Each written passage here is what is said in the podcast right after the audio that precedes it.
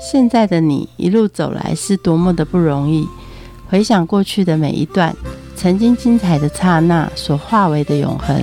你一贯的任性是前任宠坏你的，成就此刻美好的你是前任送给现任的祝福礼物吗？欢迎收听《谁教会我的一件事》，我是贝大小姐，我是 Rico。你以前小时候啊，放学的时候都在玩什么？赶回去看卡通，没有玩具可以玩吗？有都不玩，那叫做五战士金刚，要合体，要拆开变成很狮子王，有没有？然后或者合体，不然就是玩木兰飞弹。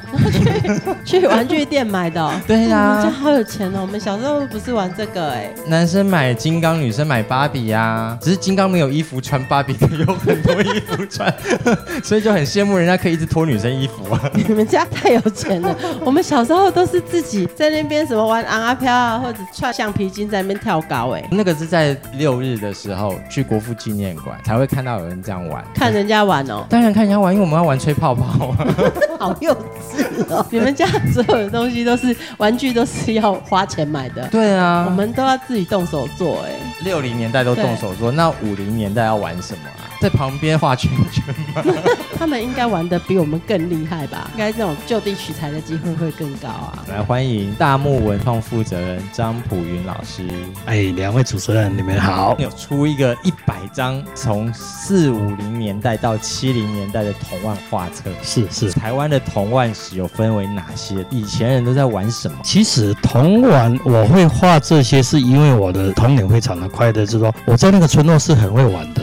然后童年那么嗨哦，都不用写功课。呃，我我们那个年代说真的哈，功课也有，但是老师到要睡觉前才会来写功课。那个就是爱玩的孩子是这样子嘛，哎，甚至有时候没写到学校去，然后都被老师罚到教室外面，你要睡午觉还在外面写功课。哎啊，就是因为爱玩，都玩些什么？以前就是一个村落哈，我们个征讨哈，那村落它就很密集，所以我们会考坡。我其实我们考坡就是一个游戏，我们会找一条草绳，就把它用一个圆圈形的，那大概里面可以放五六个小朋友。然后我们就先两个小朋友，就像一台火车，嘟嘟嘟嘟，就听到真的 call 然后他小朋友听到有人嘟嘟嘟来了，他就会钻到那个绳绳子里面去，就把一个、两个、三个、四个、五个，把它串成五六个小朋友的时候，我们就已经 call 那我们就到庙口去了。那庙口就可以玩蜜雪锤、躲妈妈，那或者是玩那个踏糖踢罐子啊，踢罐子是躲妈妈就踢了就要赶快去躲起来的，或者说吆喝一群人就会玩打弹珠啦，啊，还有有的就会打陀螺啦，这些玩具很多哈，其实都是自己创造的。我们那个年代是自己会做陀螺。自己拿那个柴刀或者是那个小刀，灯，我们叫超级小刀，就那么削削削，就会把它削出一颗陀螺，虽然很丑，然后把它钉一根钉子，还，还是可以转啊。那后来因为物资稍微比较好一点，就是可以买陀螺啊。当然，早期那个年代其实买的东西还真不多，几乎都自己创造。比如说我们想玩竹枪，我们就会去偷偷的去我们的厨房里面拿了四根筷子，然后就把它绑绑一绑，绑一绑之后就可以做成竹枪，可以射苍蝇。就会发生一个问题，每次吃晚餐的时候，妈妈会发现又少两双筷子。好，我们那个年代是没有卫生筷子的，哎，所以我们那个年代是很多创造出来的玩具，大部分的玩具都是就地取材的。因为我们的乡村很多竹子、竹林，我刚刚讲过，我们身上都带一把超级小刀。超级小刀你们知道吧？你们现在叫美工刀，是伸缩的。我们以前的超级小刀是折叠的，所以我们折起来就放口袋，随时出去看到竹子就可以把它砍一段，就做空气炮。台湾话叫做皮炮剂，就是现在的所谓的 BB 弹啊。我们那个年代是空气枪，我们有有时候会做大支的，像夏天就会用锯子是做大支的大管炮，那个叫做。水枪，我们铁罐也可以做玩具啊，就是我们一般的奶粉罐啊，我们基本上会做敲踩高跷，我们就哎小朋友很喜欢玩那个踩踩铁罐，就感觉自己长高了，突然间长了二十公分上来，风景不一样啊，风景不一样啊，视野都不一样，所以我们我们就会做的。每到元宵节的时候，我们就又会拿一根钉子跟铁罐就敲开始敲敲打打，把那个铁罐敲了很多洞，很多洞之后里面放一根蜡烛，那个光芒四射，我们的灯笼是这样搞出来的。有有有，这个我们以前有，而且还有那种元宵节还会跑到竹林里面去锯一段。竹子，然后当火把，对不对？哦，你你们是已经玩到火把了？以前会玩火把，火把。我们基本上是没有玩这么危险的东西的，火把比较危险性的。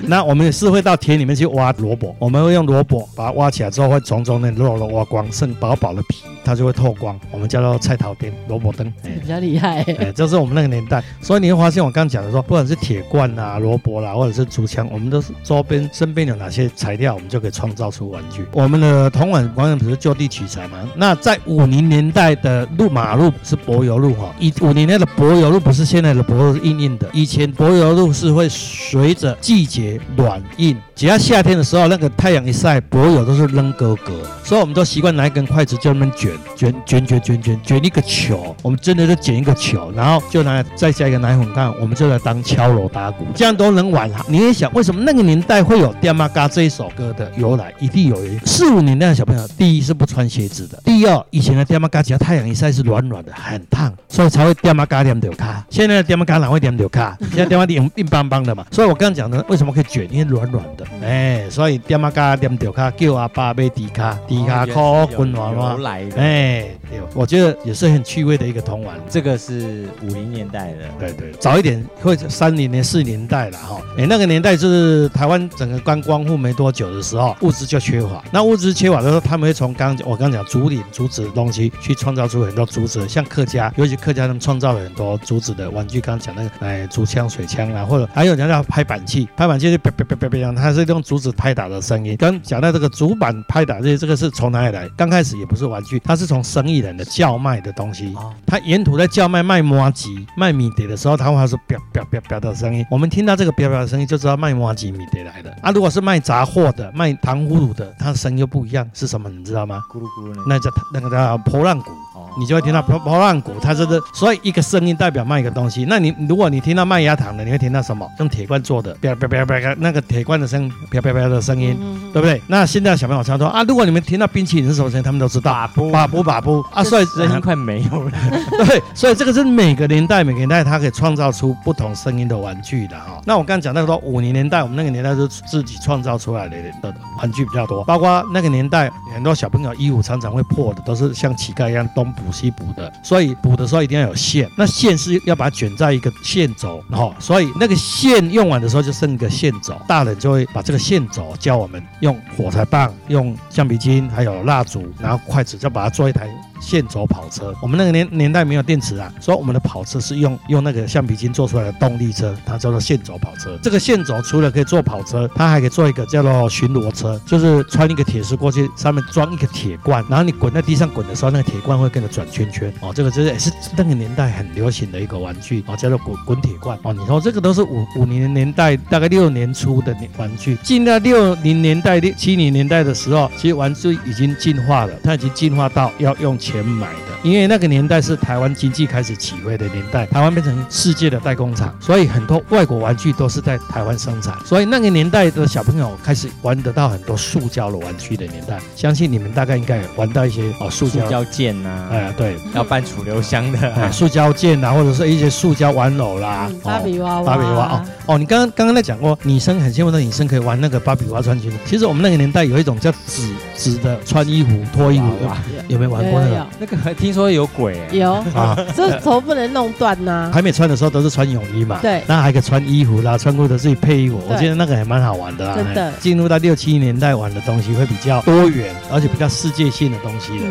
哎，遗漏到一些好像跳房子在哪一个年代玩？哦，跳房子其实在四五零年代是最流行的。哦我刚刚讲过，叫就地取材了哈。刚刚主持人讲过，我画了一百张画，其实这里面百分之七八十都是四五零年代的东西。他会利用环境去创造东西，比如说我们从学校放学了，我们就会跟老师呃黑板带了两根粉笔回来，然后就在第一板上画格子，画跳格子的。其实，在没有粉笔的年代，那个年代的屋瓦很多都是红色的屋瓦，对，红色屋瓦掉到地上的时候，就是我们的画在地上的材料，我们就拿红砖来画线，就画格子的。我们那个年代就那个创造画格子的玩好的游戏。跳格子其实现在已经不会跳格子了，你们大家有时候把它从头跳到尾，那个跳格子是错的。跳格子我刚刚讲的，每个人要有一个瓦片，就是你要丢瓦片，跳完第一关要弯下要捡起你的瓦片之后要丢第二关，丢的准你就可以继续闯关，然后就以此类推，丢到第八关，比如结束了，你就是闯完关了。我们那时候闯完关还可以，我们那个跳房子里面还可以盖小房间呢，里面好像大富翁一样，对还可以在里面盖房。对对，我们要背对那个跳房子往后丢，哎，你丢到第五格，第五格就是你可以在那边盖房子的，哎，就这样玩。嗯，现在那个环网也都已经失传了。后来好像进化成小朋友在玩猜拳走楼梯，还有那个什么一二三木头人，那个时代变迁不一样，所以我们前单那一个跳格子可以玩两个小时，因为你要从一闯到八盖完很房，久哎。对，要盖完房子真的要很久。还有一点，跳格子是训练小朋友的运动细胞。你你想象哦，如果你的一二三四五都房子被盖光了，你要怎么进到六？小朋友就开始要从黑能量啪啪啪啪啪啪，然后就从外面跳到第六格去，就是训我们小时候就会很会飞很会跳，这样子跳在跳格子。所以老师，你小时候是玩咖级的，为什么这样的背景让你这么多的玩具可以玩？我小时候脑筋算是不错，但是都不爱读书。那加上我的环境背景是我在杂货店长大的，哦，那我在杂货店长大的时候接触到的人都比较多。那还有我们刚好是住在庙边，所以只要庙边只要旁边的邻居小孩或者是大哥哥他们会要玩的时候，我们都会去旁边跟着玩。从小就耳濡目染，看着他们玩。他们长大了之后，我们变成跟他逃亡，那我们就带着下面的小人来玩的。所以我就有那个环境了。那你之前的杂货店都在卖什么样的玩具啊？哦，在早期那个杂货店其实应该叫做百货，小型的百货铺。因为我爸那个年代哈，杂货店卖什么？他现在讲起来是真的是百货公司。哎，五金也卖，然后柴米油盐酱醋茶也卖。早上天还没亮，我爸还要去那个丰年那边、都市那边买采买一些蔬菜、水果、鱼肉，全部都买回来，就是全年啦。啊啊，对啊，我我我我们是该有的都有了啦。哎，对，连书包文具都卖了啊，然后布鞋也卖了。之后最夯的玩具是什么？哦，那时候最夯的玩具其实应该是剑哦，很多小朋友都模仿玩那个塑胶剑，刚出来然后那个塑胶剑哦。那还有就是枪，那以前的枪是会发生鞭炮声的。哦，知道有纸炮对不对？对，它那个纸炮红色的一圈圈。对，利用那个两个铁片打在一起的时候，会把火药给爆掉，所以我们以前的枪是会爆火花的。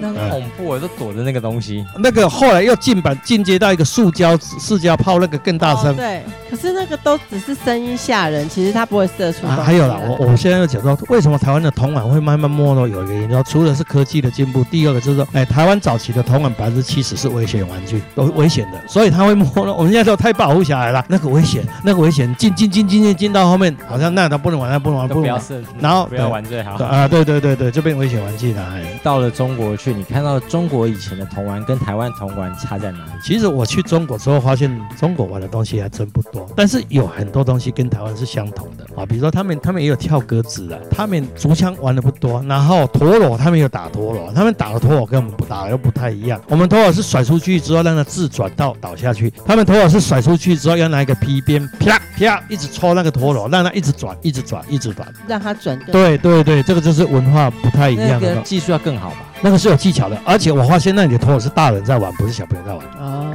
民俗技艺了。呃，对对，他有点像老师傅那种。然后竞技。然后我去大陆又看到很多卖弹弓，很多种类的弹弓，他们弹弓也是大人在玩。他们像有一个射击比赛，用弹弓在射击比赛的东西啊，所以文化背景都不太一样哈。去大陆这一两年啊，未来可能会更深入大陆去了解中国各少数民族到底在玩什么。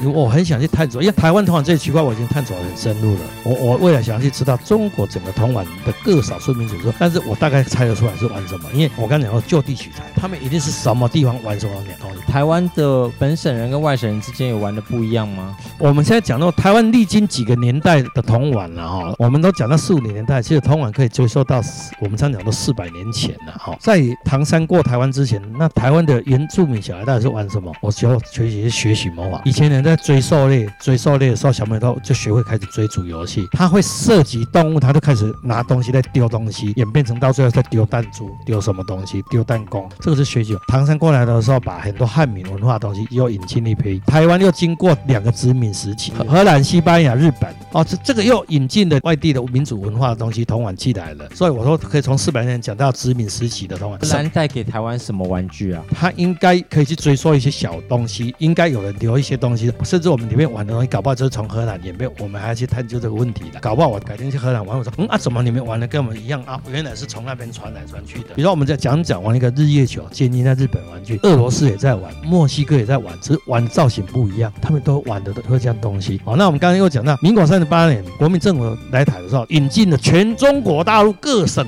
各省的玩法的的那个人过来嘛，所以台湾为什么玩的文化那么多？是它有各省的外省人带进各省的同玩进来，是这样子啊，所以台湾才会有这么丰富，然后又有客家的文化。其实我会讲到台湾，其实近二十年，我们开始在探究说，这一群新住民到底有没有带给他们小朋友什么故乡的，比如马来西亚的、泰国的、印尼的、菲律宾，他搞不好会教他小朋友一些简单他们故乡的玩的给小朋友。这个又给新的阶段的一个童玩传承，所以整个童玩它就是因年代不同，一直在增加、增加、增加，对，很有文化意涵。对，而且铜碗是我后来追究它是一个文化的一个根基的东西，哎，搞不好我们这个时候可以变成物质遗产，我们要把它整合这一块。台湾是一个很很很可以去操作这一块的，在大雅这边开了一个铜万文化馆，是。我觉得很有趣的是，既然玩具可以拿来典当，讲到这个同碗文化馆，就是说应该追溯到应该是民国一百年的时候，我从参与大雅的一个小班文化节的文化活动之后，发现说一个地方可以透过文化活动把它活络起来。我们自己的社区说真的，一直是一个比较没有在动的一个社区发展的哈。那尤其是中部科学园区来到我们的那个社区的时候，我那时候刚回故乡十十五年前回到故乡的时候，会发现本来是田野风光，怎么一天一亩田，这个不夸张，一天一亩田就不见了，变什么？就变铁皮屋工厂，铁皮屋到处都铁皮屋。那那时候就很很在思索，这个社区其实说你要把它变到以前的模样，已经不可能了。那我就在思索，我可以为社区留下什么？所以才会用铜碗这个所谓的一个元素去想说去改变，就带动社区另外一个开始。所以我在一百零一年的时候就跟政府申请了一个文化局的一个社区营造计划，然后用铜碗我们老一辈的深层的记忆，把他们那些老年人拉出来。然后其实我发现办那个活动不是小朋友爱玩，是那一群七八十岁的比我们还爱玩。找到他们的童年。对我刚刚讲到，我们要创那个就这个文化活动之前，我就开始在思索要怎么去做童玩嘛哈。所以我就想，我小时候到底玩过什么东东西，我就开始在记录记录记录。有一天我发现，数一数，哇，我怎么玩了八九十种这好玩的东西？后来就一直透过访谈访问，然后跟人家交流，我就把它收集了一百个童玩故事画。这个只是记录而已，才引发我想说，因为我是本科毕业画画毕业的，所以我就想，台湾坊间都是口述的历史，没有用。做个绘本的东西，我才想到把它变成图样化，然后把它去画这一百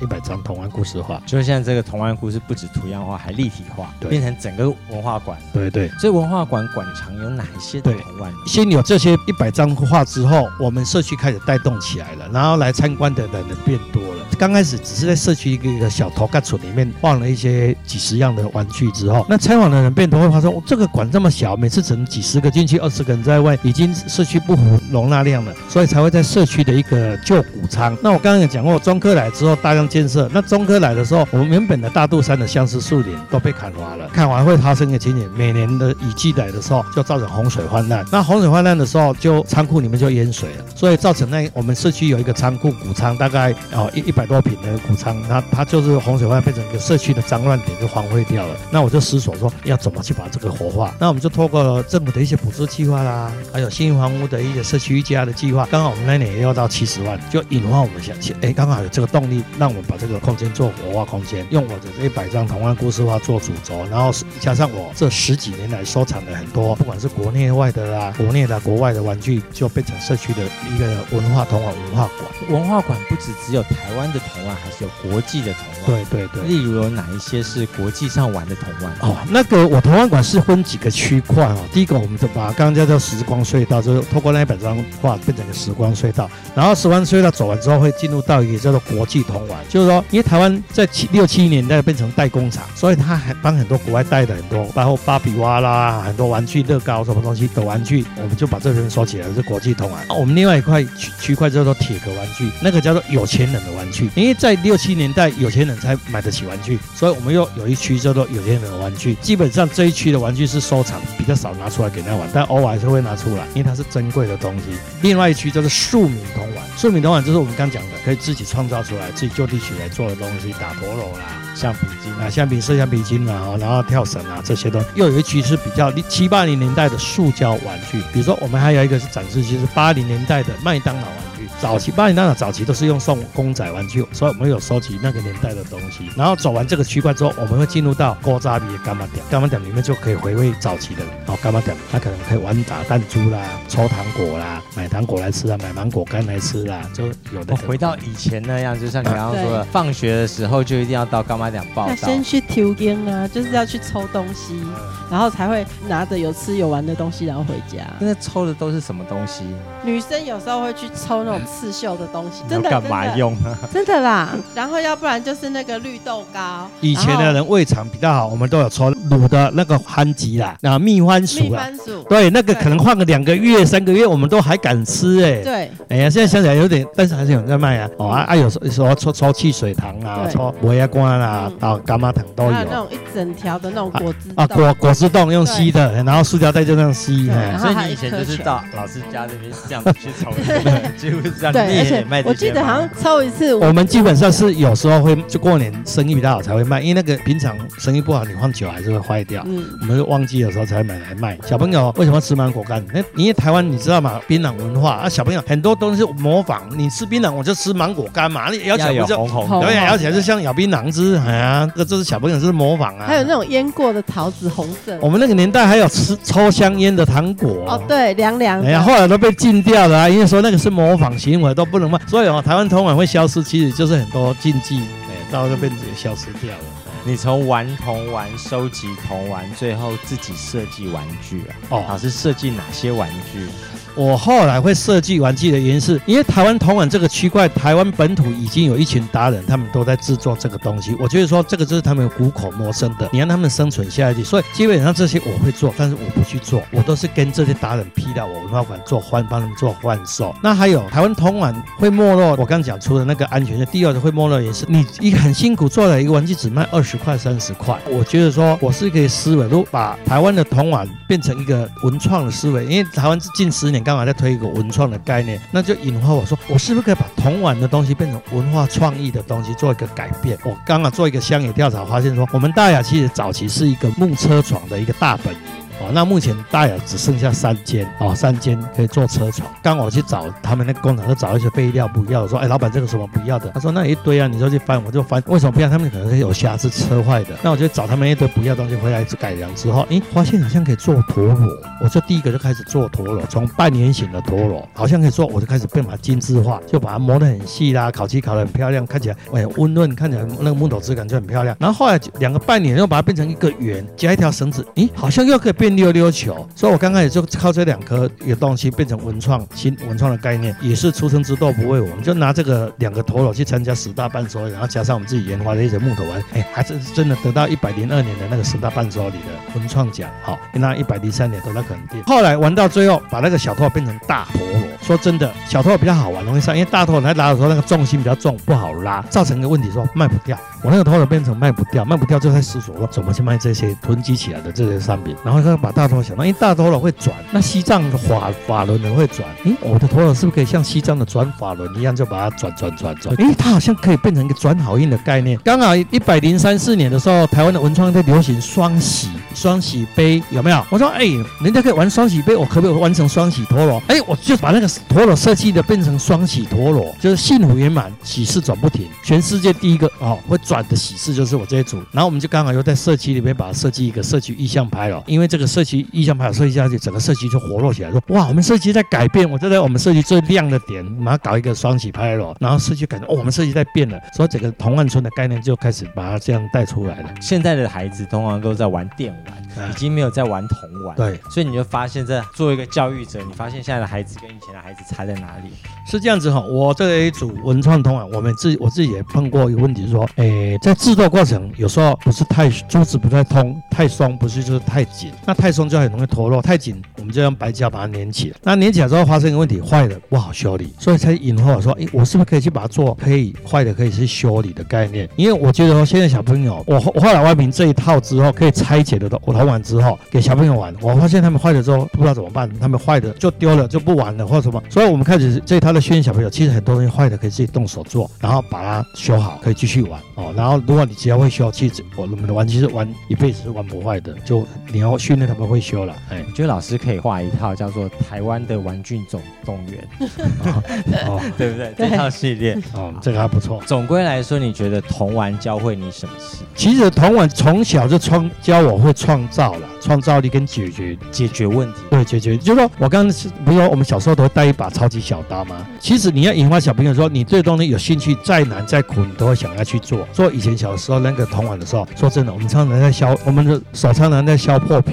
而且常常流血。哦，我刚刚跳过没有讲。我我们那时候削破皮，我们都有一种疗法哈，那个叫自然疗法。我们会这随便摘一片绿色的叶子，就把它敷在那个伤口那里，然后就把它包起来。我们还念咒语。什么咒语、啊？那个长一辈的还教我们念咒语，叫红怕绿，昂惊青，昂惊青，就是心理安慰。红色的血会怕绿色的叶子把它盖住了，然后心里就不痛不痛了，就不害怕嘛。然后其实那时候小时候不知道有血小板这种东西，所以哎好了啊，其实它有作用，它盖起来是怕有脏的东西感染。那好了之后我们就继续玩，没有做完的竹枪我们就继续做，哎就没流血就继续做，所以我们就养成从小这个童玩训练我们勇敢面对一些挫折，然后解决问题，那创造很多创造力这样子。哎，谢谢老师，好谢谢好不客气。节目的最后，我们一起来听一首古早的童谣，叫做《爹妈嘎》。我们下次见，拜拜。